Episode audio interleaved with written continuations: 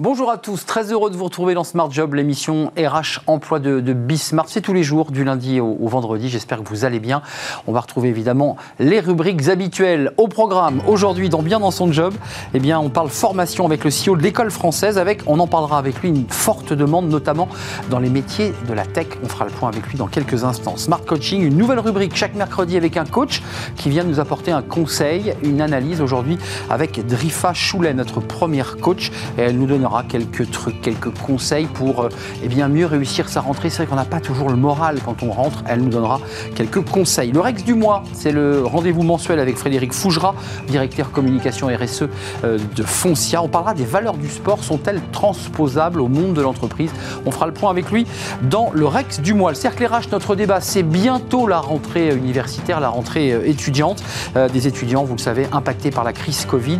à quoi va ressembler cette rentrée 2021 on fera le point avec des étudiants et des associations. Et puis, euh, pour terminer, fenêtre sur l'emploi, c'est le grand retour de Thierry Bismuth, Odyssée RH. On parlera sport. Tiens, tiens, tiens. Euh, peut-on recruter un cadre comme on recrute un footballeur sur le marché du football?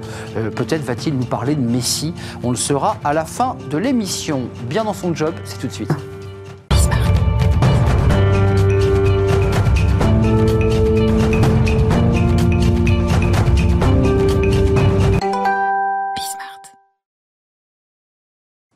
Bien dans son job, bien dans sa formation. On va parler formation aujourd'hui dans notre rubrique euh, avec Jean-Charles Brandely. Bonjour Jean-Charles. Bonjour. Vous êtes déjà venu dans notre euh, émission. Vous êtes le, le CEO de, de l'école française. Alors c'est une, une centre de formation euh, en digital, on est d'accord, on n'est pas en classe assis dans des, dans des locaux de 5 étages. 100% en ligne via une plateforme e-learning e-learning. Euh, concrètement, 50 collaborateurs, c'est bien ça aujourd'hui 50 collaborateurs et un écosystème autour de nous de, de, 200 personnes de plus. Donc 250 euh, personnes travaillent de près ou de loin avec l'école française. Et on en parlera à la fin de, de notre échange, mais vous recrutez, parce que c'est une émission sur l'emploi, et vous continuez à recruter. N'hésitez pas à aller jeter un œil sur le site de l'école française. Euh, deux sujets qui sont quand même dans l'actualité pour vous.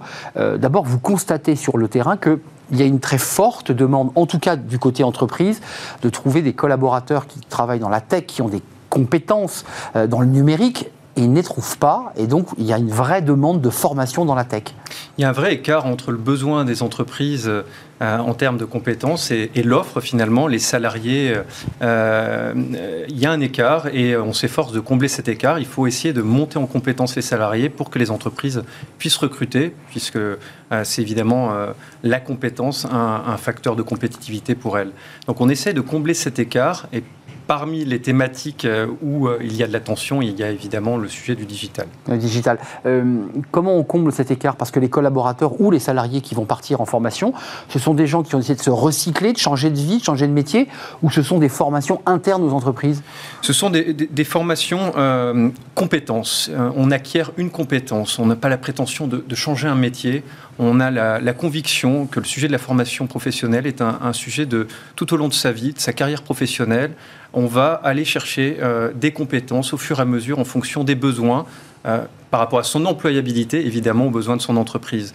Donc on constate que euh, les collaborateurs, les salariés vont chercher à acquérir de nouvelles compétences pour être mieux dans leur job, éventuellement cibler une promotion, un nouveau poste dans l'entreprise et dans quelques cas euh, changer, changer d'entreprise. Euh, qu'est-ce qu'elles cherchent les entreprises euh, dans les métiers de la tech et du numérique? C'est vrai que sur ce plateau, on a souvent des, des, invités qui nous disent on cherche le mouton à cinq pattes, c'est-à-dire l'ingénieur qui a toutes les compétences, tous les logiciels, qui sait tout faire. Qu'est-ce que vous leur apportez à ces, à ces personnes formées? Je, je parlerai plus que de technologie, de digital, parce que ça concerne... Plus large tous les salariés. Euh, il y a un excellent baromètre euh, publié par l'Axel euh, tous les ans qui, re, qui, mesure la corrélation entre le niveau de transformation digitale des entreprises et la croissance économique des entreprises. On s'aperçoit que plus les entreprises ont amorcé cette transformation, plus elles ont des indicateurs économiques performants. Et l'un des, des, drivers, des leviers fondamentaux, c'est la compétence des collaborateurs et leur capacité à appréhender le digital dans l'entreprise qu'on travaille dans le marketing digital ou pas. Euh, le sujet, c'est vraiment être capable d'appréhender euh, les outils digitaux, les méthodes de travail du digital et du numérique, les nouveaux métiers du, digital. Et ça, c'est une vraie préoccupation pour les entreprises pour amorcer leur, leur transformation digitale. Alors, c'est important de le préciser, l'école française, d'ailleurs, c'est un joli titre, euh, mais à l'époque, je vous ai déjà posé la question, vous disiez, l'école française, mais on va aussi penser à s'exporter, à partir à l'étranger. Euh, c'est fait déjà hein? Non, pas encore. Pas encore, mais vous aviez ce projet. On a, on a toujours ce, ce projet. C'est en train de se mettre en place. C'est en train de se mettre en place, mais il se trouve que avant de partir à l'étranger, euh, les entreprises qui ne sont pas nos clients euh, dans un premier temps, puisqu'on vend directement aux, aux, particuliers via le dispositif euh, on fait Mon toc compte toc? formation, voilà exactement. Les entreprises se sont mises à nous contacter directement euh, parce qu'elles, parce qu'on répond à, la- à leurs besoins. Elles cherchent ce type de compétences pour leurs salariés, et donc on va sûrement commencer par euh, adresser le marché B2B sur la France et partir à l'international ensuite. On a de la demande, on va répondre à Ça, demande. c'est une évolution dans la stratégie de l'école française 100% dématérialisée en ligne Oui. et à domicile, parce qu'il faut quand même le préciser, euh, Oui. les choses se font à domicile avec un programme de coaching et je crois avec des coachs qu'on peut, entre guillemets, choisir euh, à, à l'heure qui nous intéresse. C'est souvent une galère, ça. Exactement, le- le- la proposition est simple, c'est se former le soir, le week-end, de chez soi, sur son smartphone, sur son ordinateur, euh, format court, 100% en ligne, donc des vidéos, des contenus digitaux,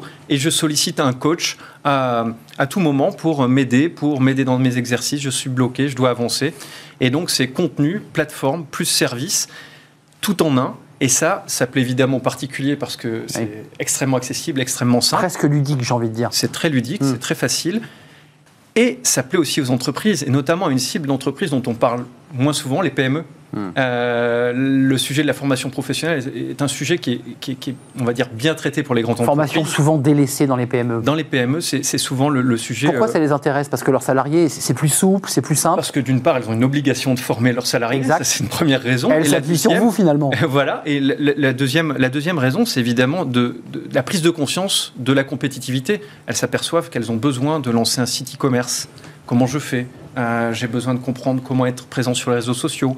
Je vais déployer des outils collaboratifs euh, digitaux. Comment je vais faire Et donc, je dois former une, deux, trois personnes dans l'entreprise. Et donc, c'est plus simple pour elles, entre guillemets, d'utiliser un prestataire, parce que vous devenez en quelque sorte leur prestataire. Prestataire qui offre euh, le triptyque contenu, service, plateforme, tout en un, un seul prix. C'est extrêmement simple pour une PME. Euh, là, vous avez commencé euh, déjà à être contacté. Vous avez enclenché On pour a- cette rentrée. On n'a pas démarré euh, la, la prospection, on va dire, pour aller démarcher tout Mais vous avez déjà des clients elles, nous, elles, nous, elles, nous, elles, nous- elles font appel à nous, on a de la demande, ce qui est une, de bonne augure pour la suite. Quel type d'entreprise, là, sur les, les demandes que vous avez eues? Parce que c'est un peu nouveau dans, dans la structure de l'école française. Du- des entreprises de services, du retail, donc ça, ça- ça- on a plusieurs types de demandes. Euh, donc euh, on, on va s'organiser pour aller répondre à cette demande. Avant de nous quitter, Jean-Charles Bandely, la question de la formation est souvent euh, un sujet sur la qualité de la formation. Et ça, c'est un sujet fondamental parce que beaucoup de salariés, de collaborateurs disent j'ai fait cette formation, mais au final, ça ne m'a pas apporté grand-chose, hormis le fait que j'ai quitté mon entreprise pendant quelques jours. Euh, sur la qualité, comment ça se passe? C'est diplômant? Comment on contrôle? Comment on vérifie? Ben, D'abord que le collaborateur euh, a bien suivi la formation. Alors, on, on- on a deux indicateurs qui, qui permettent de mesurer, on va dire, euh, euh, la, performance et la qualité de la formation. Premièrement, c'est la satisfaction, le NPS. On mesure le NPS et on a des scores qui sont excellents, euh, près de 5 sur 5. Et le deuxième indicateur, c'est le à quel point euh, les gens vont jusqu'au bout de leur formation. Parce que dans la formation professionnelle, euh, et la formation en général, le risque, c'est d'ab- d'abandonner. Et aujourd'hui, on a des gens qui vont au-delà de 95% de leur formation en moyenne. Donc pour moi, ce sont deux indicateurs de qualité. Et ensuite, les collaborateurs de l'école française travaillent euh, en permanence pour améliorer sans cesse la qualité. Notre formation réseaux sociaux, qui avait moins d'un an, vient d'être euh, remise à jour et, euh, et relancée au mois de septembre. Vous retravaillez vos On formations retravaille le contenu, on monte en compétences et, et on, on propose de nouvelles fonctionnalités en permanence. Tiens, vous qui, qui- qui êtes à la tête d'une entreprise de, de formation qui se développe, on l'entend, plus de 50 collaborateurs, j'aimerais entendre votre réaction euh, côté euh, entreprise de formation. La CPME demande que les salariés remboursent leur formation en cas de démission, c'est-à-dire comme un énarque ou un polytechnicien qui aurait reçu une formation de l'État euh, est obligé de rester dans l'entreprise 5 ans. Oui. Ou alors il rembourse. Vous y êtes favorable à cette idée-là? Ben, Aujourd'hui, C'est dur, ça, quand même, hein un, un sal- Ce qu'il faut, ce qu'on voit, c'est que les particuliers euh, ont un acte très, euh, très engageant. C'est un acte très engageant de se former. Et on va y consacrer du temps. On va y passer ses soirées et ses week-ends, puisqu'il ne s'agit pas de le faire pendant le temps de hmm. travail sur la formation particulière. Donc c'est un acte très réfléchi et on voit bien qu'ils vont au bout de leur formation. Donc ça serait injuste de leur demander de rembourser. Ce serait aujourd'hui, ils ont accumulé des droits à cette formation. Bah et donc, euh, ils vont jusqu'au bout, ils suivent la formation. Euh, donc, c'est, euh, ça, paraît, paraîtrait assez compliqué de leur demander de rembourser la C'est des heures accumulées, puisqu'on a maintenant que... Ils ont, ils ont accumulé ces heures qui, qui ont été collectées auprès des entreprises. et donc, ça paraît, ça paraît assez, assez légitime de, de, leur laisser ce droit. Et puis, quand on regarde le sujet un petit peu à l'envers, aujourd'hui, sur le marché de la formation professionnelle, sur 100 euros, il y a un peu moins de 5 euros qui est à discrétion des, salariés directement, 95 euros. Euh, et euh, à la main des entreprises de Pôle emploi. Mmh. Euh, donc ça, reste une, petite partie du budget de la formation professionnelle qui est à, la main des, salariés eux-mêmes et des demandeurs d'emploi. Je voulais vous entendre justement sur ce sujet. Merci Jean-Charles Brandelive, merci d'être venu. C'est une rentrée intéressante qui démarre pour vous. Je leur dis, hein, vous recrutez combien de personnes là à l'école française? Une dizaine dans les deux prochains mois tous les métiers, marketing, technologie, eh développeurs, eh développeurs, mais aussi des ingénieurs pédagogiques, euh, spécialistes du e-learning. Euh. C'est noté, école française, l'onglet recrutement, j'imagine, et vous serez pris en main. Absolument. Merci d'être venu sur le plateau. Merci à vous. Je rappelle que vous êtes le CEO de l'école française. Voilà pour notre rubrique Bien dans son job. Euh, notre rubrique Smart Coaching, vous la connaissez pas, c'est notre première rubrique. Chaque mercredi, un coach viendra nous apporter son analyse, son regard, et c'est tout de suite Smart Coaching. Thank you.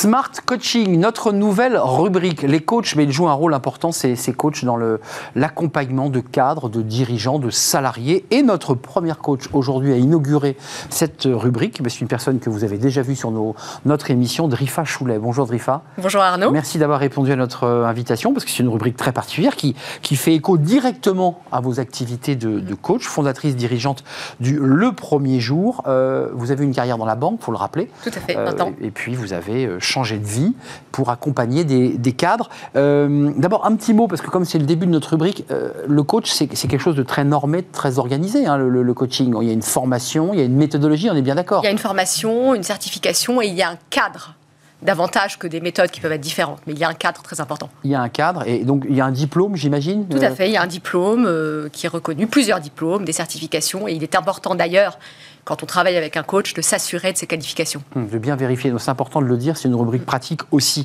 Euh, vous avez choisi, alors vous allez me dire, c'est très logique, parce qu'aujourd'hui dans l'émission, on va utiliser le mot rentrée presque une vingtaine de fois, et on a décidé, et vous avez décidé de nous parler de cette rentrée et du fameux blues de la rentrée. Qu'est-ce que le coach apporte à celui qui vous appelle, à votre client, ou j'allais dire patient presque, euh, qui vous dit j'ai le blues? Alors, euh, il faut savoir déjà que c'est quelque chose, ce spleen ou ce blues de la rentrée, qui toucherait un peu plus de 60% d'entre nous. Euh, et qui vient essentiellement de la rupture de rythme que constitue la rentrée par rapport à ce temps euh, de l'insouciance que peuvent être les vacances. Le coach peut être la personne qui permet, je dirais, d'écouter cette petite voix qui peut se faire plus persistante et qui nous dit, là, je suis peut-être vraiment, vraiment démotivée en fait dans cette rentrée. 60%, c'est beaucoup. Ça se manifeste comment? C'est quoi? C'est euh, on a la gorge sèche, on n'a pas envie, on a des angoisses. C'est quoi le, spleen du, salarié qui rentre? Euh, Le spleen du salarié qui rentre, c'est ce fameux, euh, cette litote, c'est reparti en fait. encore une fois, cette rupture de rythme, c'est le retour de la to-do list, de la charge mentale, appelons-la comme on, comme on veut et qui sans doute est peut-être plus euh, prégnante encore en cette rentrée si hmm. particulière. vous, pensez que, le, euh, et peut-être l'avez-vous d'ailleurs vécu à travers vos, clients, cette crise Covid accentue finalement ces angoisses de rentrée?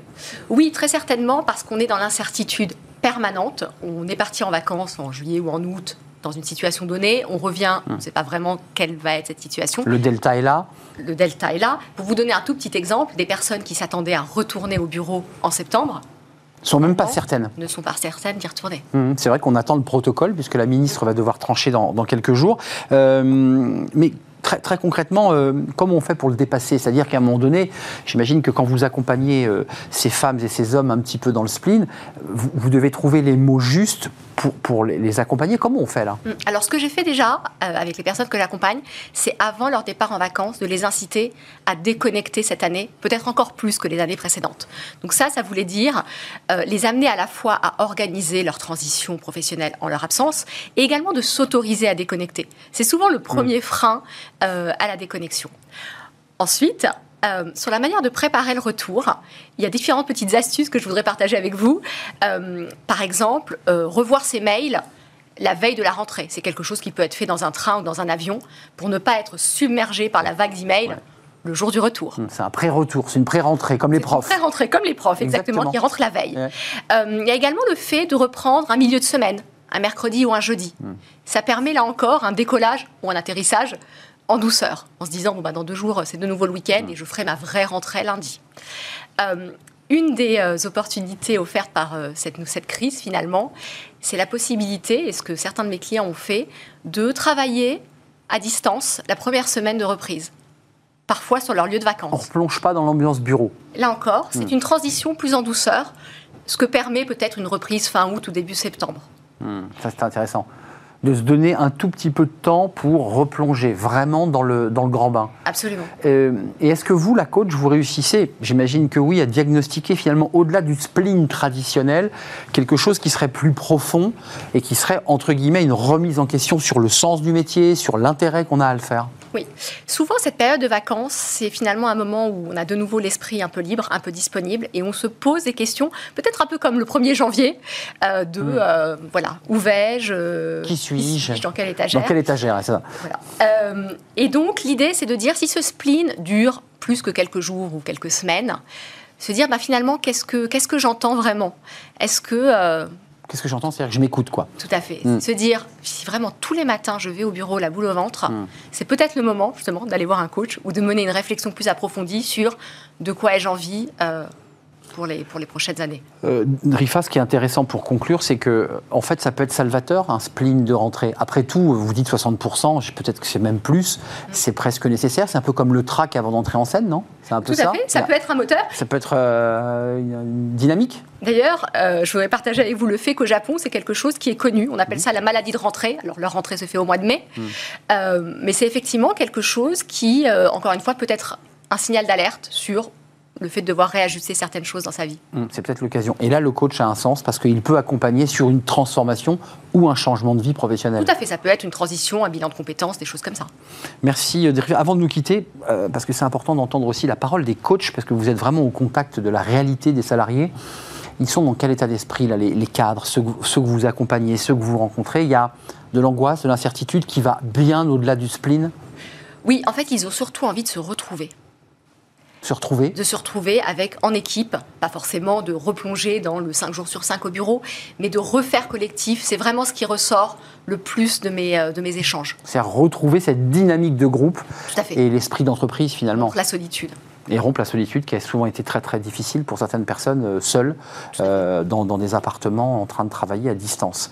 Merci euh, Drifa Choulet d'être venue inaugurer, euh, vous êtes coach, je le rappelle, dirigeante de Le Premier Jour, votre structure. Merci, vous reviendrez évidemment régulièrement nous éclairer. Alors il n'y aura pas toujours des rentrées de spleen, il y aura évidemment tout au long de, de l'année des conseils pratiques que vous nous apporterez, vous les coachs, et peut-être vous Drifa. Voilà, c'était Smart Coaching. Tout de suite, c'est le Rex du mois. Vous connaissez notre rendez-vous, il a eu lieu l'an passé. On retrouve Frédéric Fougera, évidemment, pour ce Rex du mois. Le Rex du mois vous est présenté par Foncia.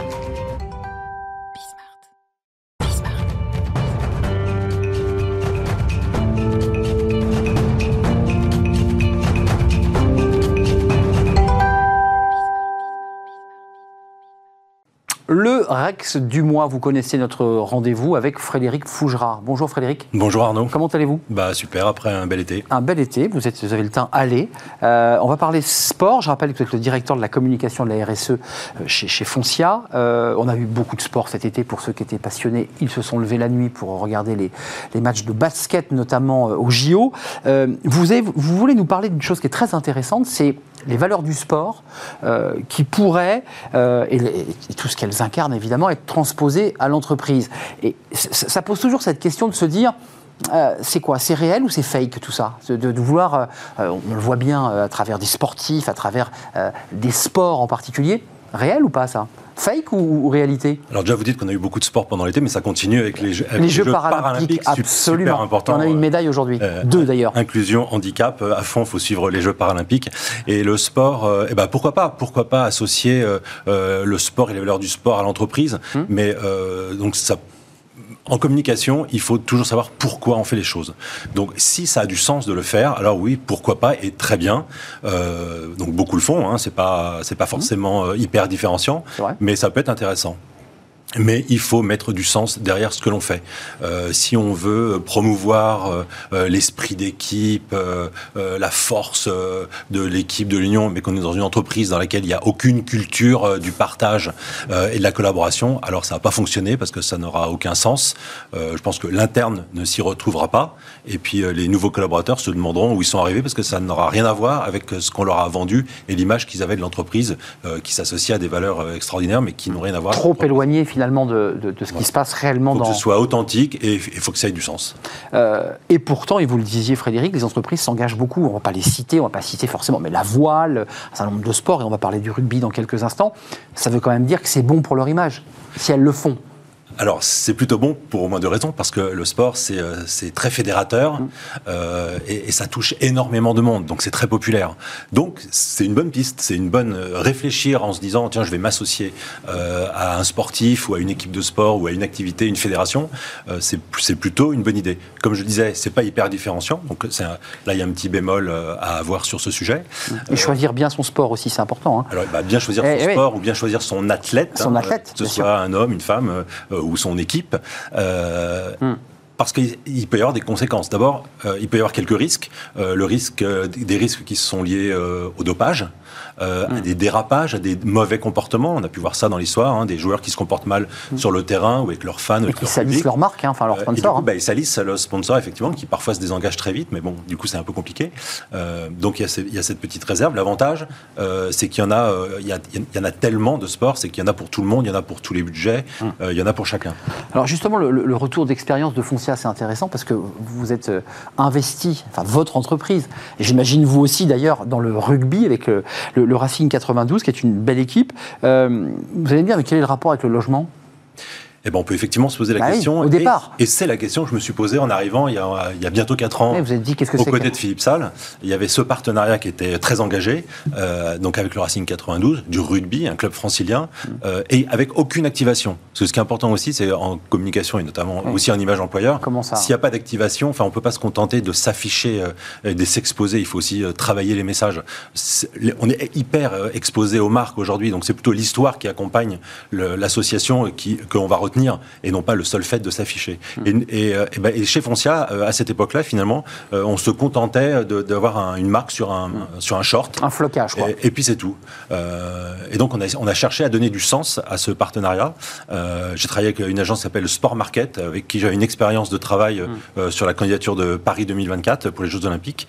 et on a, on a construit une histoire autour du à domicile. Parce que le à domicile, c'est à la fois l'équipe qui joue et qui reçoit dans son stade, Expression de sportif. Et puis c'est aussi euh, tout à fait lié au logement à domicile, consommer du spectacle sportif à domicile. Sur son canapé, dans son logement. Voilà. Et donc ça, c'est le lien avec Foncia, puisque nos activités de vente, de gestion locative, de copropriété. Et donc autour de ça, on peut raconter une histoire. D'abord, on sort du côté local, puisque le à domicile dans son salon, c'est dans toute la France. Le à domicile, quand on reçoit, bah, c'est euh, à l'Arena, Paris La Défense, le, Racing 92. Très beau stade. très beau stade, très belle arène. Et du coup, on peut commencer à, raconter une histoire et à la décliner et, et du coup donner du sens à ce partenariat. Euh, le, lien avec l'entreprise, puisqu'on évoquait aussi l'importance d'avoir un, un, intérêt, les, collaborateurs. Le rugby, c'est quoi? C'est le courage, c'est l'engagement, c'est la solidarité, c'est euh, voilà, il faut, être soudé. Mais c'est exactement ça. Mais comme que je, je, redis, le problème du sport, c'est que c'est pas très différenciant et que toutes ces valeurs, on les retrouve à peu près dans le sport. C'est vraiment le dépassement de soi, c'est mm. l'excellence. Quand c'est l'esprit d'équipe, bah, donc du coup, c'est la solidarité. Donc il faut arriver à, raconter une histoire un petit peu parallèle à, à, ces valeurs qui sont formidables, qui sont traditionnelles, mais qui sont aussi partagées par l'ensemble des entreprises dès qu'elles sont associées à une image sportive. Ah, avant de nous quitter, donc à domicile, c'est hashtag domicile, ça marche comment concrètement C'est hashtag, oui. Alors la campagne tout tourne autour de hashtag, euh, non, non, de hâte domicile, at pardon. Domicile. domicile. Bah oui, au Mais avec le hashtag domicile, vous le retrouverez aussi. Euh, c'est un compte sur Instagram et puis c'est aussi euh, tout un tas de déclinaisons à chaque fois qu'il y a des événements sportifs avec le Racing et puis chez Foncia de, de manière générale pour faire vivre l'expérience du sport avec ses voisins, avec ses amis, avec sa famille. Donc dans, dans toutes les dans toutes les situations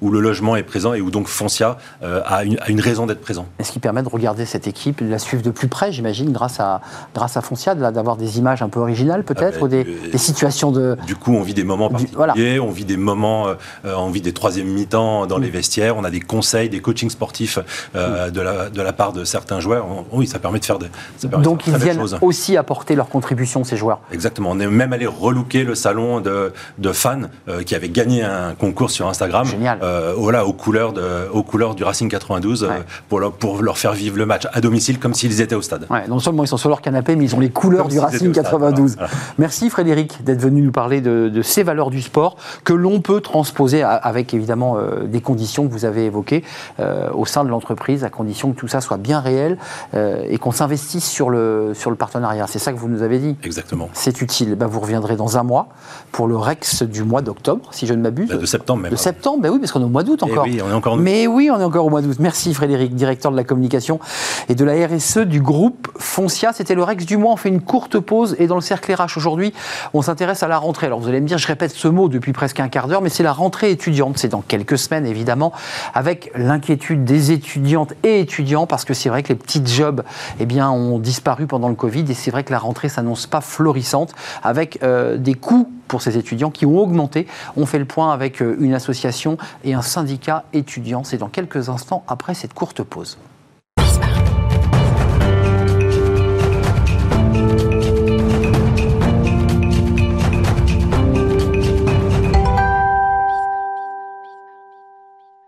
Le cercle RH, notre débat quotidien, on va s'intéresser à la rentrée, pas n'importe laquelle, la rentrée étudiante. Alors ça sera pour ceux qui ont été étudiants dans quelques semaines, la rentrée n'a pas, pas eu lieu, c'est pas la rentrée lycéenne, mais celle des étudiants dans les universités, avec une, information qui est tombée aujourd'hui de la, ministre euh, en, charge euh, de l'enseignement supérieur qui annonce une rentrée 100% présentielle. On va bien sûr en parler et on va s'intéresser à la réalité économique des étudiants avec un rapport de la FAGE sur le coût de la vie qui a augmenté pour les, les étudiants.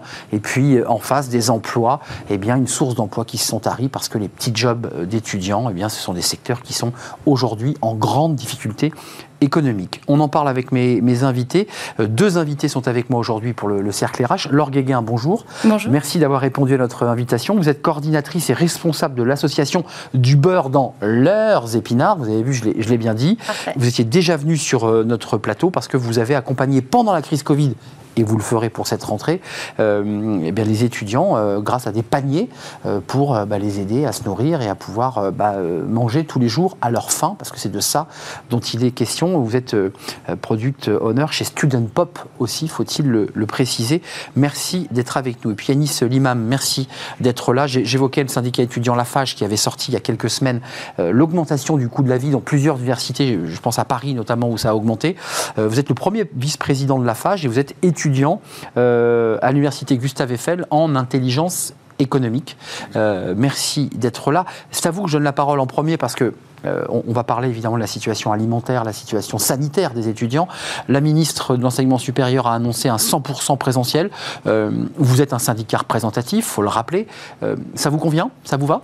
Oui, totalement. Bah, c'est une des grandes demandes de la FAGE. euh, Maintenant que la situation sanitaire le permet, maintenant qu'une couverture vac- vaccinale chez les jeunes commence à, de plus en plus être présente, c'est une demande, nous, qu'on avait, hein, de pouvoir revenir en 100% en présentiel pour pouvoir renouer, que ça soit la question du lien social, mais également les cours en, en présentiel. Les étudiants, ils étaient en demande aujourd'hui de pouvoir revenir sur les campus, de pouvoir bah, revoir leurs camarades de promo finalement, mais pouvoir étudier aussi dans des conditions normales de l'université, de pouvoir vivre une vie étudiante, même qui sera encore un peu bouleversée cette rentrée, à peu près normale. Euh, Yanis, c'est vous qui, la FAGE en tout cas, avez levé euh, ce chiffre euh, au cœur de, l'été, du mois d'août, sur l'augmentation de, des coûts de la rentrée pour les étudiants. Alors il y a des régions qui sont plus ou moins impactées, je pense notamment à l'île de France et à Paris. Globalement, j'ai le sentiment qu'il va y avoir un effet ciseau chez les étudiants, augmentation du coût de la vie et difficulté très importante à trouver un emploi. Est-ce que c'est ça la réalité de cette rentrée? Bien sûr, aujourd'hui, bah, ça fait 19 ans qu'on sort nos indicateurs du coût de, du coût de la rentrée. On voit une augmentation significative chaque année, même si l'évolution d'année en année peut paraître moindre. On est sur des coûts qui sont quand même astronomiques pour des étudiants forcément qui rentrent en première année, des étudiants aujourd'hui qui sont fragilisés par la crise sanitaire. On a... 2392 euros, hein, c'est bien cela C'est ça, Avec une augmentation supérieure à l'inflation de 1,32. Exactement, alors que la ministre annonçait également dans, dans le Parisien ce matin le fait d'avoir revalorisé les bourses d'un pour cent. Nous, ce qu'on attend, c'est bien plus qu'une simple revalorisation à 1% euh, sur, sur la question de l'inflation, c'est qu'on puisse vraiment aujourd'hui euh, réfléchir à, une réforme des bourses beaucoup plus structurelle qu'on demande depuis maintenant des années. Et euh, vous faisiez le lien sur la question de, de, l'emploi étudiant. Ça, c'est quelque chose sur lequel on est évidemment vigilant. étudier et travailler, c'est des choses qui peuvent fonctionner à partir du moment, et on le sait, où il y a un quota d'heures qui est respecté, qui vient pas forcément. Nous sommes d'accord. Sinon, on ne peut pas étudier. On est, on est d'accord. C'est-à-dire que si l'emploi prend trop de place sur l'emploi du temps étudiant, en général, on lâche en cours d'année. C'est ça le risque. On change, en fait, on devient un salarié étudiant et non plus un étudiant salarié. C'est quelque chose, et les aides sociales étudiantes doivent justement permettre aux étudiants de pouvoir étudier sans forcément avoir à travailler à côté ou alors que ce soit justement des emplois qui leur permettent de, d'avoir des compétences en plus, etc. Et c'est des choses sur lesquelles nous, on est prêt à travailler, que ce soit sur l'encadrement même des, des, jobs étudiants, et c'est des choses sur lesquelles on, on essaye d'avancer. Euh, Laure Guéguin, j'aimerais, avant de nous projeter dans cette rentrée qui va avoir lieu dans quelques semaines, c'est globalement fin septembre, début octobre, la rentrée universitaire, pour peut-être pas la vôtre, mais dans la plupart des facs. La, plus, ça va être à partir de la semaine prochaine. La semaine prochaine, ça attaque dès la semaine prochaine, puisque j'allais dire, à mon époque, on démarrait en octobre. Ça dépend des promotions. Ça dépend des promos. Bon, j'étais pas, j'étais peut-être dans la bonne promo. Je démarrais plus tard. Euh, Laure Guéguin, euh, un petit, un petit bilan avant de nous projeter dans la rentrée, parce que vous êtes déjà en train de préparer votre rentrée aussi, euh, ça a été une année très, très, très difficile pour les étudiants sur le plan euh, financier, sur le plan de l'emploi, sur le plan sanitaire. Vous l'avez constaté. Ça a été une année et une année de plus, parce qu'au final, ça fait déjà un an et demi. presque deux ans. C'est ça. On va rentrer sur la troisième année. Euh, ça a été très compliqué pour les étudiants économiquement et socialement, bien évidemment. Et on voit sur le terrain, en allant appeler les étudiants pour faire un bilan, en effet, qu'il bah, y a toujours des besoins en termes de produits de première nécessité. Il y a toujours des besoins en termes de job étudiants, de financement, des difficultés de la part des étudiants qui, sont, qui ne s'améliorent pas pour la rentrée. Hum, j'ai vu alors du beurre dans leurs épinards, je le rappelle, hein, ce sont des, colis. Hein. Vous, récupérez euh, des produits alimentaires, vous les, vous packagez et vous allez pousser la porte des Géluc dans tous les centres sociaux, les dispensaires, les restos du cœur en dépouillant la presse euh, de province, pas qu'à Paris chaque association explique qu'elle a vu un nombre croissant d'étudiants euh, pousser la porte de ces structures. En effet, en fait, c'était pas une population qui avait l'habitude de venir frapper à la porte de ces structures-là. Même souvent, ils ont honte. Ils avaient honte parce qu'aujourd'hui, ça s'est amélioré. Mais euh, c'était une population qui avait honte de venir, euh, de faire appel à, une aide extérieure, surtout de la part des, enfin, faire appel à des associations. Et petit à petit, il a fallu casser cette barrière au final pour pouvoir s'approcher des étudiants. J'ai envie de dire pas le choix alors. Pas le choix. Pas le choix. Et euh, il y a aussi les, les, les, bonnes méthodes et la bonne manière d'approcher. Il faut un peu, malheureusement, dédramatiser la situation pour qu'ils viennent euh, à nous plus facilement. Et il y a des méthodes qui ont été mises en place aussi bien par nos associations que par le CRUZ. C'est en fait un étudiant qui s'adresse à un étudiant, c'est toujours plus facile qu'une association euh, à un mmh. étudiant. Et c'est comme ça qu'on a réussi petit à petit à casser la barrière. quelques chiffres, parce que j'aimerais qu'on voit le travail que vous avez fait. C'est 2500 colis distribués. C'est 4750 repas. Euh, et c'est 28 cités universitaires qui ont été aidées. Euh, d'un mot, vous allez, j'imagine, augmenter, vous allez réussir à, augmenter encore le nombre de facs euh, couvertes? C'est ça. On a commencé en effet sur l'île de France et l'idée c'est de se restructurer. Donc on a travaillé pendant trois, sur les trois derniers mois sur une restructuration de l'association pour répondre aux nouveaux besoins, euh, faire appel aux étudiants référents qui sont directement dans les cités universitaires pour hmm. nous aider à identifier. Ils sont vos capteurs. C'est ça, qui sont nos sources d'information. Euh, les, besoins d'un mot, et je, donne, je vous donne la parole évidemment, c'est quoi? Qu'est-ce que vous avez commencé déjà à, identifier sur le terrain? Bien évidemment, les produits de première nécessité, ça reste des produits de première nécessité essentiels. Mais ce qui est le plus demandé de la part des étudiants, ce sont des produits d'hygiène qui peuvent être parfois coûteux. Et, sont chers. et les produits d'hygiène menstruelle notamment, hmm. qui coûtent extrêmement cher euh, pour des étudiants. Euh, Yanis Limam, euh, on a une année une année et demie très difficile, on l'évoque, euh, centres sociaux, restos du cœur, des étudiants qui ont été en galère, même psychologique. On a vu des étudiants qui ne voulaient plus sortir euh, de, leur chambre ou de leur petit appartement. Euh, comment vous l'envisagez cette rentrée? Comment vous la regardez? La rentrée va être compliquée pour, euh, pour les étudiants parce qu'on on sort quand même d'un an et demi justement de crise où euh, ils ont été fragilisés. Hein, il y a eu la fragilité euh, psychologique et on le sait très bien. Après ce genre de crise, les effets psychologiques, ils arrivent surtout après. Et c'est là où il va falloir qu'on soit vigilant, que les dispositifs qui ont été mis en place par les universités, par le ministère sur l'accompagnement psychologique des étudiants, c'est quelque chose qu'il va falloir... Ça a existé, ça a bien marché ça ou pas Franchement, est-ce que entre l'annonce gouvernementale et la réalité, est-ce qu'il y a vraiment des étudiants qui sont allés voir des psys euh, pour parler il y, a, il y, a, des étudiants, ça c'est certain, mmh. euh, qui sont allés et qui ont pas dans les proportions qu'on entre guillemets qu'on espérait, c'est-à-dire que ça n'a pas touché euh, le nombre d'étudiants qu'on pouvait espérer pour une raison qui est très simple, c'est que les universités n'ont pas toujours joué le jeu de la promotion euh, de ce qui était. Enfin, c'est pour ça que je m'autorisais cette question. Et je pense qu'il y a un vrai souci, mais même sur, on revient sur la question des jobs étudiants. Aujourd'hui, il y a des jobs étudiants qui sont pérennisés dans les universités. On en avait 20 euh, 000 qui étaient ouverts sur la fin 2020. Il y en a pas la moitié qui ont été pourvus en 2021 parce qu'on avait un problème de visibilité sur ces offres-là. Et aujourd'hui, il faut que bah, collectivement, que ce soit le CRUS, que ce soit les universités, que ce soit les collectivités territoriales, ils travaillent de concert pour justement euh, donner de la visibilité. Yanis, vous nous dites quelque chose d'important. Vous nous dites qu'il y a 20 000 postes qui étaient ouverts de jobs étudiants qui mmh. permettaient de pouvoir joindre les deux bouts. Seuls 10 000 ont été euh, pourvus par des étudiants? Mais qu'est-ce qui s'est passé? C'est un manque de communication ou les étudiants ne sont pas intéressés par ces postes? C'est un manque de communication. Le problème, c'est pas tant l'intérêt que les étudiants donnent envers ces postes-là, c'est des postes qui sont flexibles et qui permettent justement d'allier euh, correctement les, études et le travail. Là, le vrai problème, c'était une question de communication. Encore une fois, des universités qui n'ont pas joué le jeu sur euh, la communication de ces, de ces offres. C'est-à-dire d'ouvrir sur des panneaux ou sur Internet par les réseaux euh, la liste des, jobs disponibles. On est bien d'accord. C'est ça, c'est ça. Donc il reste là au moment où on se parle parce que vous savez qu'on est une émission emploi RH, donc c'est toujours intéressant de faire passer des messages. Il reste encore des emplois, des jobs d'étudiants à pourvoir. Bien sûr, mais que ce soit dans, les CRUS où il y avait les 1600 tuteurs qui avaient été mis en place, que là actuellement les universités c'est la même chose, les 20 000 ont été pérennisés, il va avoir des jobs étudiants dans les universités. Et là-dessus, et nous, ce qu'on attend, et c'est ce qu'on va faire également euh, directement avec nos élus dans les universités, c'est justement valoriser pour les étudiants qui en ont besoin et donner de la visibilité même aux aides qui sont en général faites par les universités, par le CRUS. Finalement, une sorte de guichet, et nous, c'est ce qu'on porte depuis des années à la FAGE, la question du guichet unique, où on va et on a l'intégralité des offres qui peuvent nous être données. Euh, simplement, il faut quand même préciser à, nos téléspectateurs que, que les secteurs d'activité où les étudiants avaient plutôt l'habitude d'aller, la restauration, euh, c'est quand même des secteurs qui sont touchés de plein fouet par, euh, par la crise, même si paradoxalement d'ailleurs, j'ai pu lire que certains restaurateurs disaient qu'ils n'arrivaient pas à trouver de serveurs, euh, d'aides cuisiniers. De, euh, comment ça se passe dans la relation que vous avez avec ces étudiants? Parce qu'ils reçoivent des colis parce qu'ils en ont impérieusement besoin, voilà, c'est la première nécessité, mais est-ce qu'ils évoquent aussi la difficulté à avoir accès à de quoi vivre en travaillant? Alors l'accès au job étudiant, ça a toujours été compliqué et notamment par rapport plus en termes d'organisation. C'est-à-dire qu'en effet, comme vous le disiez tout à l'heure, un étudiant, sa première fonction, c'est d'étudier. Hmm. L'employeur l'entend pas toujours comme ça. C'est ça. Et donc il faut une certaine flexibilité pour l'étudiant pour que son emploi du temps, hmm. enfin, son travail s'adapte plutôt à son emploi du temps et non l'inverse. Et du coup, en effet, les étudiants rencontrent souvent des difficultés à trouver des emplois, d'où nous le fait qu'on euh, pousse aussi de la flexibilité sur les jobs étudiants.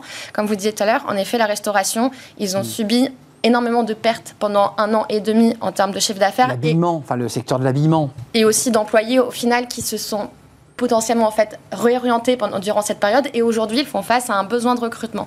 Euh, nous on le voit aussi euh, côté Student Pop en termes euh, d'offres d'emploi, on voit un regain sur les trois derniers mois en termes de missions qui ne cesse d'augmenter et ça c'est plutôt quand même un signe encourageant. Dans le secteur de la restauration Secteur de la restauration, habillement et bien évidemment aussi des nouveaux types de métiers qui se sont créés pour les étudiants, que ce soit contrôle pass sanitaire, qu'on soit pour ou contre. Hmm.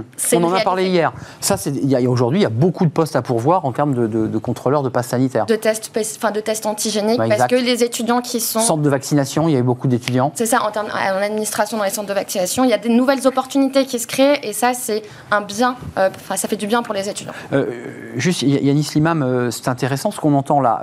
les secteurs qui étaient fermés pour la plupart pendant le Covid réouvrent, et là, on sent une reprise. le ministre de l'économie et le président de la République, en une du Parisien lundi, euh, expliquaient que l'économie était florissante, que la relance était là. Est-ce que les étudiants vont en profiter de cette relance? Ah, euh, J'ai envie de dire, j'espère qu'ils vont, qu'ils vont en profiter, que ça soit justement sur euh, des fois la nécessité qu'ils ont de pouvoir se salarier, même si nous aujourd'hui, on, on pense qu'il y a quand même au-delà du salariat, la question de la, réforme des aides sociales qu'il faut, qu'il faut aborder.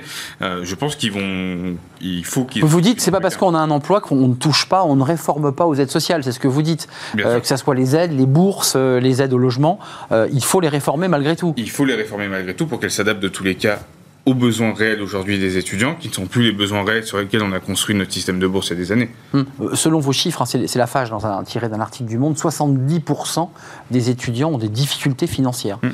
Euh, j'ai envie de vous poser cette question un peu naïve. On se dit que quand on démarre mal sa vie d'étudiant, on, aura du mal à devenir un salarié bien intégré. Est-ce qu'on peut faire cette passerelle et ce lien? Est-ce que c'est quand on est précaire, quand on est étudiant, est-ce que c'est pas un peu plus dur encore de rentrer sur le marché du travail? Euh, Peut-être que je me trompe. Hein, euh il y a une corrélation qui est forte dans tous les cas entre justement euh, la précarité qu'on peut vivre euh, pendant qu'on est en études, derrière l'accès euh, au premier job, comment il se fait, c'est ça la vraie question, comment est-ce qu'on accède à son premier CDI, etc. Mmh, qui est essentiel. ça recule. Et, la place du premier emploi, entre guillemets, elle est capitale dans le parcours après professionnel. Et ça recule, hein. on, est de plus en plus tard dans le premier emploi. Et derrière, comment est-ce qu'aujourd'hui on arrive à avoir sur ces emplois-là? C'est des personnes qui ont réussi à faire des stages, qui ont réussi à faire bah, des stages pendant les vacances d'été, qu'on fait peut-être 3-4 mois, qu'on fait pendant plusieurs années, qui ont de l'expérience. Aujourd'hui, un étudiant qui est obligé de se salarier, par exemple, l'été, il n'a pas cette expérience-là. Et derrière, il est, il est finalement, il a moins de chances d'accéder à des postes euh, plus intéressants, entre guillemets, en sortie d'études. Et là-dessus aussi, en termes d'égalité des chances, il y a quelque chose à faire euh, sur l'accès au, réseau en général et la façon dont on arrive... Exact. Euh, enfin, pour le dire clairement, c'est vrai que j'ai vu que McDo recrutait beaucoup, pour ne citer que. C'est vrai que quand on est trois mois chez McDo, on n'a pas possibilité d'aller faire un stage dans le secteur d'activité où on a envie de, travailler. Ça, c'est une évidence. vous, le constatez, ça, ce phénomène-là euh, d'une précarité étudiante qui fait que c'est parfois difficile, un, d'avoir son diplôme parce qu'on a bossé et qu'on n'a pas forcément le diplôme qui va bien, et deux, de pouvoir prendre sa place réellement dans le monde du travail. Alors en fait, ça va même un impact plus économique au final, parce que quand on commence euh, à étudier avec un niveau de précarité assez élevé, bah, qu'est-ce qu'on fait? On fait, un, on fait un emprunt, par exemple, pour beaucoup d'étudiants. Bien sûr l'emprunt, on le rembourse à la fin des études. Ça veut dire que dans les 5-6 années qui vont suivre la fin des études, on va commencer son travail en remboursant un emprunt. Déjà avec un, fil euh, à la patte. Donc, on va dire que l'insertion dans le milieu professionnel, déjà, elle commence entre guillemets mal économiquement. on a des chiffres sur c'est justement le fait que ces étudiants euh, qui n'ont pas de job font un emprunt pour payer leurs écoles. On a un chiffre du nombre de ceux qui, ont fait un emprunt pour euh, étudier? Alors j'ai pas le chiffre à date, mais c'est quelque chose en effet qui mériterait d'être creusé parce que nous on travaille essentiellement avec des étudiants qui travaillent enfin, qui travaillent au quotidien pour financer leurs études. Et en effet, ce serait intéressant de savoir quelle est la proportion qui, euh, qui font un emprunt en parallèle de travailler. Je, vous pose la question, c'est intéressant, ces deux regards qui finalement convergent. Euh, vos étudiants, je pense là en l'occurrence à, à, Student Pop, ils ont des galères pour passer leur diplôme parce qu'on constate aussi que lorsqu'ils travaillent trop, bah, le temps de révision se réduit, les horaires sont parfois décalés et donc les révisions ne sont pas de bonne qualité et au final, bah, parfois on échoue. Est-ce que vous avez constaté ce type de, de phénomène? Alors en fait, nous, essaye de répondre plutôt à cette problématique-là. C'est que euh, le parti pris qu'on a fait chez Student Pop, c'est d'offrir une flexibilité. Donc, c'est pas, ils vont pas s'engager sur un contrat de 24, non, mais c'est important de 24 mois. Ils vont s'engager sur une mission à la journée. Ils vont travailler deux heures entre midi et deux pour contrôler les passes sanitaires. Ils vont travailler trois heures pour faire une distribution de flyers. C'est des petites missions courtes. C'est des petites missions courtes qui vont cumuler en fonction de leurs besoins et surtout en fonction de leur emploi du temps, auxquels ils peuvent évidemment se désabonner, enfin s'annuler au fur et à mesure en fonction de leur emploi du temps. D'ailleurs, alors comme on, on, est dans une émission, je leur emploi RH, combien de, postes là, puisqu'on évoquait les 10 000 et ceux qui seront évidemment diffusés par les CRUS, combien vous avez sur Student Pop de, postes job étudiant? Là Ça repart ou pas? Alors déjà, ça repart. ça c'est important de l'entendre. Ça repart euh, en termes de, enfin sur l'émission, sur les trois derniers mois, on a fait à peu près x3 en termes d'émissions, donc c'est énorme. Et euh, sur les euh, sur le nombre de postes cet été, on a observé à peu près sur juillet-août une 20, 20 000 missions à peu près pour pour les étudiants, ce qui est énorme. Sachant que nous on travaille sur toute la France, donc ça peut être, il y a une partie sur Paris, mais c'est bien évidemment euh, dans toutes les régions de France et en fonction des, besoins. Hum. Euh, vous, le constatez, ça aussi, euh, je, vous repose la question d'une autre manière, vous sentez que ça repart, que les étudiants, excusez-moi de le dire comme ça, tirent moins la langue? Je pense que c'est compliqué actuellement de, de, de, de, faire un constat. La rentrée, un peu trop tôt peut-être C'est ça, elle n'a pas encore totalement euh, commencé. je pense qu'il faut, on n'est pas encore, on peut pas encore tirer vraiment les enseignements de ce qu'on a fait cet été. Donc euh, je serais plus vigilant là-dessus. Après, est-ce qu'il va y avoir des offres? Ça, je pense que, que oui. Après, euh, il y a quand même une population d'étudiants qui n'est pas en capacité aujourd'hui d'aller sur ce genre de, d'emploi. je pense aux étudiants qui sont en prépa, mais je pense tout simplement aux étudiants en santé. Tout à fait exact. Les étudiants en santé qui, eux, aujourd'hui, surtout avec des stages euh, où en fait ils sont pas euh, physiquement parlant en capacité après d'aller retravailler 2-3 heures et qui finalement sont payés un peu, euh, pas au lance-pierre, mais on va, si, ils sont payés au lance-pierre. École de médecine, de dentaire, enfin tous ceux qui sont liés à ces métiers de la santé, on est d'accord Eux ne peuvent pas faire un job à côté, c'est impossible. Non, ils, ils peuvent pas. Ils ont justement été mobilisés dans le cadre de la crise sanitaire. Ils sont actuellement mobilisés sur les tests antigéniques, les tests PCR. Mais par contre, de la même façon, on a eu énormément bah, de problématiques sur euh, les contrats de travail, sur la façon dont ils étaient employés dans les centres de vaccination. Pourquoi Il y a eu des difficultés sur le, en termes de droit du travail pur, là? Ah oui, bah, pour, je vais vous prendre un exemple. La Juste avant de rentrer en plateau, je viens de recevoir un message d'une des fédérations d'étudiants en santé qui me disait que le statut d'auto-entrepreneur, dans lequel euh, certains étudiants doivent se mettre pour faire des tests PCR ou de la vaccination, bah aujourd'hui c'était euh, c'était mal expliqué, des personnes qui se retrouvaient dans des situations qui étaient très compliquées. Attendez, c'est intéressant ce que vous nous dites, c'est-à-dire que euh, pour faciliter, je dirais, la, comptabilité des centres de vaccination, on demande à, l'étudiant de créer sa boîte. Alors, il me semble pas que ce soit dans les centres de vaccination, c'est surtout sur les tests PCR. PCR. On lui demande de devenir auto-entrepreneur. C'est ça, c'est ça. Donc, c'est-à-dire de créer sa petite entreprise, sa petite structure. Exactement. Euh, ça, j'imagine que vous le dénoncez, non? Bien sûr, parce que, premièrement, tous les étudiants ne connaissent pas le statut et surtout euh, tout ce que ça implique d'être euh, auto-entrepreneur. Et aujourd'hui, on, on incite énormément des étudiants à aller sur ce statut-là, mais derrière, on se retrouve avec des problèmes ou euh, qui, sont, qui sont énormes. Dépassés par les, charges. Euh. Et nous, on les fait remonter systématiquement au ministère de la Santé en disant qu'aujourd'hui, ce pas des pratiques qui sont, qui sont acceptables. Hmm. Donc, c'est trop compliqué. C'est très compliqué. En effet, il faut accompagner ces étudiants sur ce sujet-là. Euh, le statut entrepreneur, c'est quelque chose qui peut, qui peut être simple, mais à la fois perçu pour des hmm. étudiants comme complexe. Donc, il y a hmm. un réel besoin d'information, d'accompagnement sur, sur, sur ce type de, de structure. Et excusez-moi, un peu cynique de la part de ceux qui le proposent aux étudiants qui, un peu naïvement, bah, veulent prendre le job et disent bon, bah, après tout, je vais m'inscrire. C'est vrai que c'est très facile de devenir auto-entrepreneur sur le plan technique. On peut s'inscrire en un clic. C'est plus compliqué ensuite. Il faut payer d'abord ses charges, il faut organiser un minimum sa comptabilité. C'est quand même compliqué. Avant de nous quitter, je voulais pas qu'on se quitte sans, reparler. On a parlé de beaucoup de student pop, mais euh, du beurre dans leurs épinards. Euh, qu'est-ce que vous engagez pour, euh, pour la rentrée? Est-ce que vous levez le pied parce que vous dites la relance est là ou est-ce que vous dites les besoins sont là et on accélère? Les besoins ne baissent pas, voire augmentent dans le sens où il y a eu beaucoup de communication sur ce genre d'aide. Donc, de plus en plus d'étudiants qui font appel à nous et euh, on a travaillé à une restructuration. On va augmenter le volume. On, est en train de trouver de nouveaux partenariats pour augmenter la cadence de distribution à partir de septembre. Et on travaille également sur des journées de sensibilisation en collaboration avec d'autres associations. Euh, vous avez peut-être envie de faire passer un message à des entreprises qui, vous regardent. Euh, nous sommes regardés par des grands groupes. Vous avez besoin, j'imagine, de produits alimentaires. Comment ça se passe? Comment vous les récupérez? Alors, euh, nous, on a un local de stockage pour recevoir les produits. Donc, en effet, on est très preneur de tous les produits, euh, que ce soit des invendus qui, vont être qui doivent être consommés très rapidement ou des dons directement. Donc, de produits alimentaires, d'hygiène ou autres qui aussi sont là pour faire plaisir aux étudiants et qui ne peuvent pas forcément se permettre. Parce que ce n'est pas juste envoyer des, euh, des boîtes de pâtes ou ça, ça, limite, ils y arrivent. À finalement, c'est mm. tout ce qu'ils peuvent pas à côté se payer. Ça, c'est hyper essentiel. Donc, vous pouvez euh, aller sur le site du beurre dans leurs épinards.fr et euh, nous contacter pour qu'on puisse organiser ensemble une collecte de produits. Bon, ça, le message est passé. Et vous, de votre côté, la, la FAGE, votre rentrée, alors évidemment, si vous êtes un syndicat étudiant, vous travaillez sur des revendications, mais j'imagine que sur ces questions alimentaires, de santé, d'accès aux soins et à l'emploi, euh, vous engagez quoi, là, concrètement, pour cette rentrée? Nous, on a aussi tout un réseau, justement, d'épiceries sociales et solidaires. La FAGE, elle a 30 épiceries sociales et solidaires sur tout le territoire. On va fêter les 10 ans de la première Agorae qu'on a ouverte à Lyon euh, en octobre.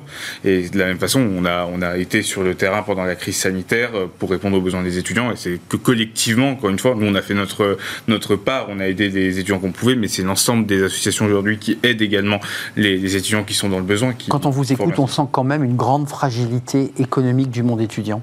D'abord aussi parce que les parents eux-mêmes euh, de ces étudiants sont en fragilité, ça vous, vous le ressentez? Bien sûr, et je pense que la crise ayant touché de toute façon les ménages moyens, entre guillemets. Ils ne peuvent plus Là, aider. C'est ça. Déjà qu'ils avaient des difficultés à aider. Aujourd'hui, la question de, des, bah, des liens familiaux et de la façon dont justement on redistribue à l'intérieur de la même entraide, famille, ouais. c'est compliqué. C'est Mm. compliqué. La s'est solidarité familiale, aujourd'hui, on peut plus se baser que sur ça pour dire que les étudiants, ils vont bien. Hum, Vous êtes d'accord il, y a- il y à la fois une grande fragilité de ceux que vous rencontrez, mais j'imagine aussi des parents qui, à un moment donné, se retrouvent démunis à pouvoir bah, aider leur, euh, leurs enfants. Bah, des étudiants qui font appel à ce genre d'aide, en effet, c'est des étudiants qui ne peuvent pas compter sur leurs parents, donc bien évidemment, c'est directement corrélé. Et en effet, la précarité étudiante, on le voit d'année en année, augmente. Elle progresse. Elle progresse. Et, Les euh, loyers ont augmenté, on l'a pas dit, mais les loyers augmentent, le coût de la vie augmente. représente au final un des plus gros postes Bah oui. de dépenses. En fait, Euh, les loyers augmentent, les frais de transport augmentent, euh, mais euh, les bourses augmentent pas tant que ça. Les frais augmentent mutuels pas ont un peu baissé, j'ai vu. Le, Oui. oui. Mais faut le dire. reste à cha- oui, mais, le par contre, ils ont, ils ont Mais des dépenses plus charge importantes. augmente. Le reste à charge est plus important. C'est quoi? C'est 300 euros, 400 euros par, par Alors mois? ça dépend des villes, C'est ça, dépend des villes, Un reste à charge à Paris n'est pas le même qu'un reste à charge à, à Rennes, Brest ou. Ou dans une ville de province où il y a une université. Paris étant extrêmement difficile pour se, pour se loger. Évidemment. Merci de nous avoir éclairés. Peut-être reviendrez-vous au, au fil de, de, cette- de ce trimestre pour voir un peu comment les choses évoluent, comment, comment se passe la vie de ces étudiants. Et puisque ces étudiants, euh, bah, c'est les salariés de demain, euh, c'est ceux que les entreprises vont recruter. Il vaut mieux qu'ils soient euh, diplômés et, et- et dynamiques. Merci euh, Yanis Liman, l'imam, euh, premier vice-président de, de la FAGE. Les 30 épiceries, je ne l'avais pas précisé tout à l'heure, qui font un, un boulot de, de dingue. Et puis Laure Guéguin, vous êtes bah, chez Student Pop, on l'a bien compris Et du beurre et, dans leurs et du beurre dans leurs épinards qui va continuer ses actions d'une manière un peu plus large, si j'ai bien compris, au-delà de, de l'île de France où c'était votre cœur Alors déjà, on va pérenniser l'île de France et en effet lancer des nouveaux projets. Merci à vous deux d'être venus me, rendre visite sur le plateau de, Smart Job. On termine avec bien dans son job et on va accueillir Thierry Bismuth qui fait son grand retour dans l'émission. On va parler du recrutement. Tiens, c'est intéressant. Est-ce qu'on peut recruter des cadres comme on recrute des joueurs de foot? Alors, je ne sais pas s'il pensait à Messi, puisqu'on en a parlé pendant des semaines et des semaines, mais en tout cas, c'est question et on va tenter d'y répondre dans Fenêtre sur l'emploi.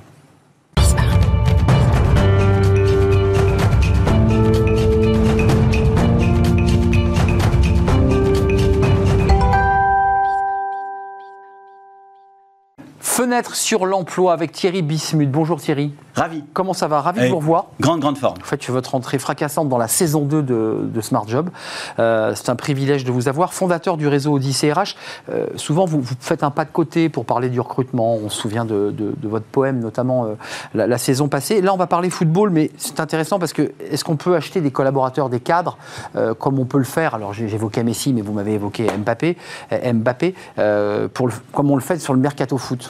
Oui, c'est-à-dire que je vous emmène dans un monde un peu imaginaire. hein. C'est très théorique ce que je vous raconte aujourd'hui. Je n'aurais pas laissé penser que c'est une proposition concrète, mais un monde un peu imaginaire. Alors, il n'y aura pas de sabre laser, pas de super pouvoir. Un monde du travail un peu original où effectivement on pourrait acheter et vendre des collaborateurs ou disons les contrats associés aux collaborateurs, comme ça se fait dans le foot, euh, euh, d'une entreprise à l'autre. Alors, c'est vrai que ça peut paraître Hmm. Ah ouais, ça fait, ça, fait, ça, fait, ça fait rêver, ça. Alors ça fait rêver ou ça peut faire peur d'ailleurs. Hein. Voilà. En tout cas, ce qui est évident, c'est que quand je dis comme ça, ça peut faire un petit peu peur. Pourtant, vous remarquez effectivement que ça se fait très très bien dans le foot et que si je suis recruteur du PSG, je peux décider de vendre ou d'acheter, puisque les deux sont arrivés en peu de temps là, d'acheter ou de vendre un, un joueur à une autre équipe. C'est-à-dire que vous nous dites finalement, comme dans le marché du football, l'homme devient, enfin le, le cadre ou le collaborateur devient comme une action qu'on qu'on achèterait, qu'on vendrait, qui prendrait sa valeur. Donc c'est ça- ça- une révolution copernicienne, ça. Alors moi, je suis convaincu que si on transposait ce modèle des transferts, euh, euh, trans- euh, des transferts de joueurs à marché de l'emploi, il y aurait, il y aurait beaucoup d'avantages pour des collaborateurs. Et effectivement, ce que je vous propose, c'est de vous peut-être de, de vous le simuler, de vous montrer comment ça pourrait se, se passer. Une discussion entre eux. Je prends un exemple que j'ai évidemment prévu pour vous entre Arnaud, qui est poseur de fenêtres dans l'entreprise que je vais appeler Fenêtre du Calvados, par exemple, Mmh, c'est et son DRH. On joue ensemble? On joue ensemble. Bon, bah vous jouez Arnaud du coup. ouais, alors je joue Arnaud, ça tombe Et- bien, et je suis moi- Arnaud. Et moi, je joue le DRH. D'accord. Euh, Allez, on y va. Alors, euh, je commence par le dialogue que vous m'avez gentiment euh, préparé. Allez, on y va. alors, allez-y, qu'est-ce que je dois dire? Ils m'ont appelé. Ils m'ont appelé. Alors, c'est moi qui dis m'ont Ah oui, appelé. ils m'ont appelé, d'accord. Vous faites le rouge. Ah, le rouge Bah, qui ça? Eh bien, euh, tu sais bien, tu m'as dit il y a six mois que tu avais envie d'aller dans les cuisines de Normandie. Euh, Sans blague, euh, génial, mais comment, comment ça se fait? Eh bien, il y a six mois, quand tu m'as dit que tu avais envie de bouger, je les ai contactés, tu m'as parlé d'eux, je les ai contactés et je leur ai dit que tu étais disponible. Comme ils font des cuisines et que nous on fait des fenêtres, je vois pas de concurrence entre nous. Bien évidemment, ils te connaissaient pas, ils avaient besoin de savoir qui tu étais et si tu pourrais faire l'affaire. Alors, je les ai rencontrés à deux reprises. Je leur ai montré tes réalisations, je leur ai montré ton CV, je leur ai montré tes évaluations internes. Bref, j'ai fait mon job d'agent. Euh, à l'époque, ils n'avaient pas de besoin, mais ils viennent de me rappeler, ils ont une opportunité. Exactement, comme un agent de football, nous sommes d'accord. Euh, mais ça, c'est une excellente nouvelle que tu, que tu me dis. J'ai deux amis là-bas en plus, ils m'ont dit que ma compétence de poseur de fenêtre était totalement transférable à la pose de cuisine. C'est top. Vous êtes un excellent comédien, je vais vous embaucher. Alors, je, je- je sais bien, je viens de passer plusieurs mois à leur démontrer que ta compétence était transférable. D'ailleurs, on a bien fait de te former à un logiciel de conception informatique qui ne servait à rien pour nos fenêtres il y a quelques mois, Mais- mais, j'étais sûr que ça valoriserait ton dossier un jour. Ils utilisent le même logiciel et ça a fini par les décider. Tu n'as plus qu'à aller les rencontrer. Il n'y a, y a pas un léger problème quand même? Alors, il y a un petit problème, je te cache pas que tes sous-contrats chez On nous. suivre les dialogues quand même. Eh oui, bravo. Euh, euh, t'es- son contrat chez nous euh, de- pour, pour encore 3 ans. On t'a signé il y a 2 ans, on t'a acheté 30 000 euros à la boulangerie à laquelle euh, on t'a acheté. Et on a évidemment investi pour te former à la pose de fenêtre. Et on avait prévu de te rentabiliser sur les 5 ans du contrat ou de te revendre au moins 100 000 euros. Or, ils n'ont pas le budget, ils veulent donner que la moitié. Donc évidemment, je ne peux pas te laisser partir dans cette entreprise qui te plaît pour seulement la moitié de la somme initiale. Mais tu penses pas qu'il y ait une négo possible? Bah, je vais essayer euh, de travailler avec eux, c'est en cours, ne t'inquiète pas. En revanche, j'ai une autre bonne nouvelle. Comme je te savais mobile, j'ai contacté d'autres entreprises. Euh, et dans le lot des discussions, j'ai été appelé par Menuiserie de Beauvais. Tu connais peut-être? Bah non, je connais pas du tout. eh ben moi non plus, je connaissais pas. Ils font le même métier que nous à 200 km d'ici. Je savais que tu étais mobile, donc ça poserait pas de problème. J'ai eu plusieurs échanges avec eux aussi. C'est une toute petite entreprise, mais ils cherchent cette fois-ci un manager d'équipe. Ah. Chez eux, tu serais pas un simple poseur comme chez nous, tu encadrerais trois personnes. Plus gros salaire pour toi. Et comme c'est un poste stratégique, ils peuvent se permettre de racheter ton contrat. Bonne affaire pour toi, bonne affaire pour nous. Bah pourquoi pas J'ai toujours voulu manager, mais, mais euh, comment, euh, comment tu, tu les as convaincus que je pourrais euh, gérer une équipe? Alors pour l'instant, c'est pas encore fait. Il va encore falloir que tu y ailles et que tu mènes le process de sélection, bien sûr. Euh, mais l'idée d'intégrer pour eux un profil issu d'une grande entreprise comme la nôtre, réputé avec des processus dont ils pourront s'inspirer à ton, par, ton, par, ton, par ton travers, et recommandé par le DRH, ça leur a beaucoup plu. Et puis tu te rappelles, quand il y a quelques mois, je t'ai fait passer une formation au management, là encore, c'était dans l'idée que ça puisse un jour servir en cas de négociation. La chose est faite. Hum, je- Vraiment, honnêtement, Thierry, je n'aurais jamais eu aucune chance de les trouver, de les convaincre de me positionner sur un poste de management sans, sans- sans ton accompagnement. C'est incroyable. Bah, c'est pour ça qu'on a mis en place ce principe de contrat d'engagement cessible. C'est notre intérêt de te faire monter en compétences, y compris sur des savoir-faire qui ne nous servent à rien dans notre entreprise. C'est notre intérêt aussi de te faire connaître auprès de futurs employeurs en chassant des opportunités pour toi. Et puis, comme c'est le cas là, c'est notre intérêt de t'aider à les rejoindre le jour où tu veux partir. Alors, bien sûr, si aucune de ces deux opportunités te fonctionne, tu restes avec nous, c'est super. Moi, je vais continuer de chercher des opportunités. Si j'en trouve une pour toi, tant mieux. Sinon, tu restes avec nous deux ans et dans deux ans, tu seras totalement libre. Donc c'est exactement comme ça. Là, je redeviens Arnaud euh, sur le plateau de, de- de Smart Job. J'arrête de jouer le rôle de poseur de cuisine. Mais vous le faites très bien. J'espère. Euh, L'idée, quand même, c'est qu'on on, on transpose le contrat sans avoir besoin de re-signer de nouveaux contrats. On est bien d'accord Ou on doit re- repartir. Comment ça se passe? Tout, pour- tout pourrait arriver. Par exemple, on sait que dans les contrats sportifs, sauf erreur, ils vont re-signer un contrat, en l'occurrence avec Exact. Mbappé, si ça se fait, puisque ça date de ce matin. Ils vont signer un contrat avec lui. Mais l'intérêt dans tout cela, c'est que l'entreprise a intérêt, vous l'avez vu dans cette simulation, à former un collaborateur très largement, y compris sur des compétences qui ne lui servent à rien à elle, mais ça va lui permettre de valoriser ce talent qu'elle va donc pouvoir, entre guillemets, revendre. Alors, euh, Monnayer, excusez-moi de le Monnayer, dire. bien Ouais. sûr. Mais du coup, c'est son intérêt, elle, de le former et surtout de faire savoir qu'il est très bon. Puisque du coup, le DRH, dans ce rôle-là, devient aussi un agent. Pour être bien clair, Thierry, euh, parce que vous avez continué ce, ce- ce- ce dialogue, hein, le dialogue n'est pas terminé, j'ai encore un petit rôle à jouer. Vous, vous me donnez ma chance au cinéma, là, aujourd'hui. Euh, quand même, euh, le contrat de travail du salarié peut être signé, renégocié, mais le- le- l'entreprise, les deux entreprises, elles gagnent quoi, elles? L'entreprise qui vend, elle gagne un peu ou pas? Eh bien, prenons l'exemple. Euh, L'entreprise de ma- mes fameuses fenêtres là, il a acheté le Arnaud poseur de fenêtre 30 000 euros. Il a une chance de le revendre 100 000 euros parce que pendant cette période-là, il a fait progresser Arnaud, il l'a formé, il l'a fait évoluer. Et donc, ce Arnaud qu'il avait embauché à 30 000 euros il y a quelques années, elle va pouvoir le revendre avec valeur ajoutée, comme le fait Donc la boîte de Beauvais va racheter Arnaud, poseur de cuisine, à 100 000.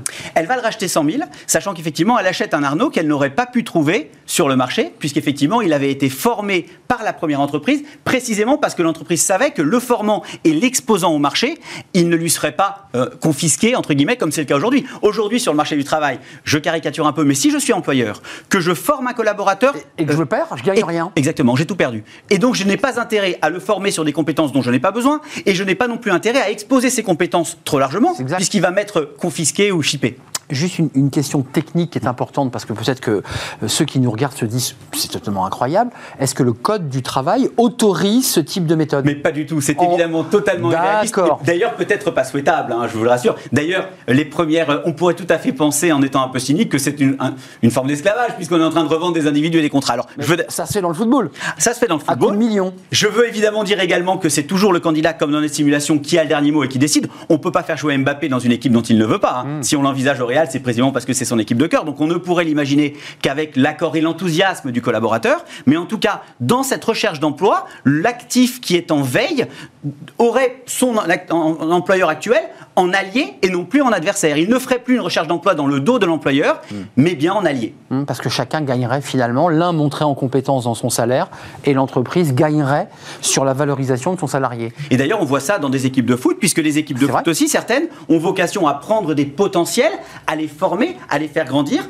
pour les revendre, entre guillemets, clé en main des équipes qui viennent les chercher. Et valoriser évidemment de, la, des résultats de l'équipe et, des buts qu'il aurait pu marquer. J'ai trouvé ça totalement extravagant et passionnant. Euh, alors le Code du travail n'autorise pas ce, genre de choses, Bien sûr. mais Thierry Bismuth s'est fait plaisir pour sa rentrée. Mais c'est vrai que c'est très intéressant ce, ce concept. Ça repense totalement le modèle. En tout cas, effectivement, et puis vous dire également, et pour terminer, que ce type d'idées, je, reviendrai avec d'autres idées un peu saugrenues, mais qui permettent d'ouvrir un peu les chakras dans les semaines qui viennent, puisque mm. je crois que c'est prévu. Euh, ça fait partie d'une pièce de théâtre qu'on jouera à Avignon en juillet prochain sur les planches au Festival Off. Mm. Pendant un mois, les équipes Odyssée joueront des, des scénettes avec des thématiques de l'emploi toujours un peu polémiques ou originales. Bah moi, je viendrai jouer le poseur de cuisine. Mais j'allais vous le proposer. Eh ben, c'est parfait. Rendez-vous à Avignon dans un an, dans la cote de travail, le maître du poseur de cuisine. Merci Thierry d'être venu nous rendre visite. Odyssée RH dans notre rubrique Fenêtre sur l'emploi. Merci à toute l'équipe, merci à vous qui nous regardez. On sera là demain évidemment. Merci à Fanny Griesmer, merci à Margot Ruot, merci euh, à notre ami euh, réalisateur, euh, merci à Alex au son et merci à tous ceux qui nous accompagnent et qui réagissent sur les réseaux sociaux. Je serai là demain, rassurez-vous. Bye bye.